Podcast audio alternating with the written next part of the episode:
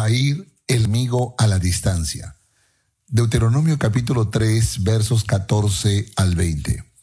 Jair, hijo de Manasés, tomó toda la tierra de Argob hasta el límite de Jesur y Maaca, y la llamó por su nombre Basán Jabot Jair, hasta hoy.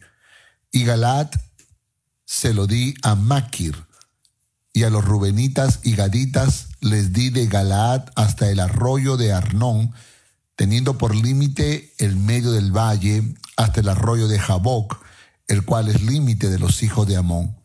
También el Arabá con el Jordán, como límite desde Cineret hasta el mar de Arabá, el mar salado, al pie de las laderas del Pisga al oriente. Y os mandé entonces diciendo, Jehová vuestro Dios os ha dado esta tierra por heredad.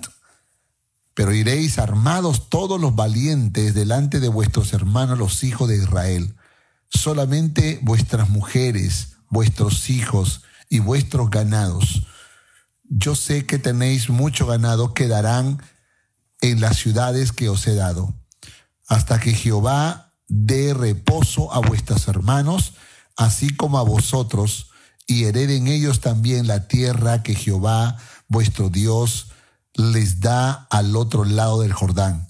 Entonces os volveréis cada uno a la heredad que yo os he dado. Hola, soy Jair de la tribu de Manasés. Es posible que no sepas algo de mí, pero deseo que hoy me conozcas, pues yo también fui testigo de las grandes maravillas que hizo Dios en Israel. Soy de la generación más joven de Israel de los que salieron siendo niños de Egipto y de los que nacieron en el desierto. Siempre escuchábamos a nuestros padres quejarse y decir que moriríamos en el desierto, sobre todo nosotros que éramos los más pequeños e indefensos. Yo crecí en este desierto. Fue mi hogar por muchos años y pude ver lo extraordinario, lo bueno, lo malo y lo más horrendo que pudo hacer mi pueblo a nuestro Dios. En muchas ocasiones me confundía porque a veces veía al pueblo clamar a Dios, alabar a su nombre por sus milagros, pero en otras ocasiones estaban molestos, incrédulos, como si Jehová no pudiera hacer más milagros. Se rebelaban a la autoridad en su mayor locura deseaban retornar a Egipto para ser esclavos nuevamente en ese lugar. Siempre me preguntaba, ¿Cómo es que nuestro líder Moisés podría resistir tanta rebelión? Luego me di cuenta que nunca estuvo solo. Tenía a Josué, a Caleb, a Ur y luego 70 hombres que Dios hizo el milagro de que tengan su corazón. Sobre todo, estaba la presencia de Dios sobre la vida de Moisés. Siempre recuerdo con gran emoción cuando Moisés descendió del monte Sinaí y su rostro resplandecía era la gloria de Dios. Yo era muchacho, pero sabía que Dios estaba con Moisés y desde ese día siempre pensaba que algún día yo sería como él. Moisés se convirtió en mi inspiración, mi ejemplo.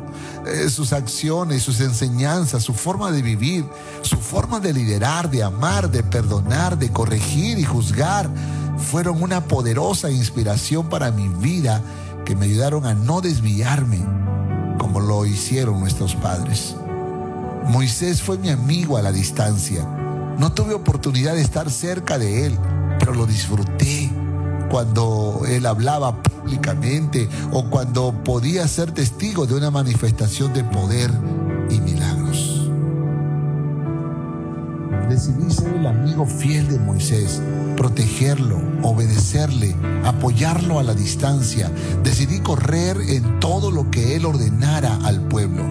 Un día estábamos en las tierras de Galat, antes de cruzar el río Jordán. Moisés habló y dijo que entregaría este lado de las tierras conquistadas a las tribus de Rubén, Gad y media tribu de Manasés. Entonces Moisés tomó mi hombro y me dijo, esta es tu tierra yo me emocioné hasta las lágrimas y dije Basán Jabot Jair, que quiere decir las tierras de Jair. Moisés también nos dijo que no podemos quedarnos a disfrutar de nuestra tierra, sino antes luchar para que las tribus también tengan, las otras tribus también tengan sus tierras. Que deberíamos cruzar el Jordán juntamente con ellos para pelear contra los ejércitos enemigos. Por supuesto que sí, era lo justo. Además fue un pedido de Moisés y yo estaba dispuesto a luchar todas las batallas necesarias para que la visión de Dios se cumpla, la visión que Dios le dio a Moisés.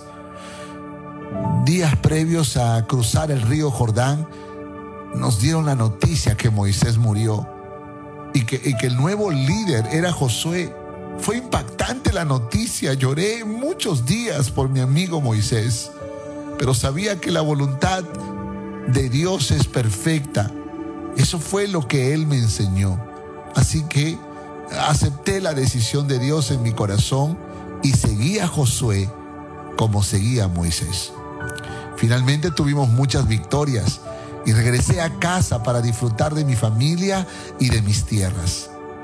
Y aprendí que cuando amas, sirves, obedeces y corres tras una visión de Dios, no hay duda de que la bendición de Dios te alcanza. En ocasiones Dios te lo da antes de cumplir con una gran misión y eso fue lo que me pasó a mí. ¿Estás corriendo en una visión de Dios? ¿Consideras a tus líderes que sirven a Dios tus amigos? Eso te ayudará a correr en una visión de Dios. ¿Piensas que Dios te ha bendecido demasiado? Es posible que lo haya hecho para que corras con más convicción en la visión de tu iglesia. Lo vas a lograr. Estoy seguro de eso. Dios te bendiga.